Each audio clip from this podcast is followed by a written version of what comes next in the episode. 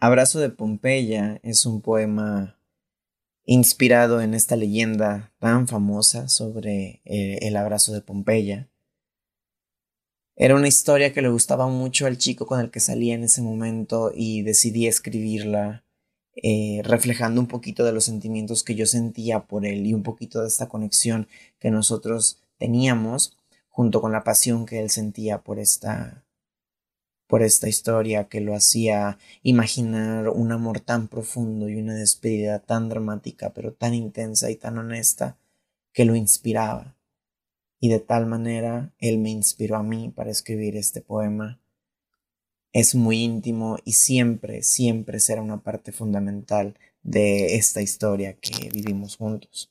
Lo escribí específicamente para él como un regalo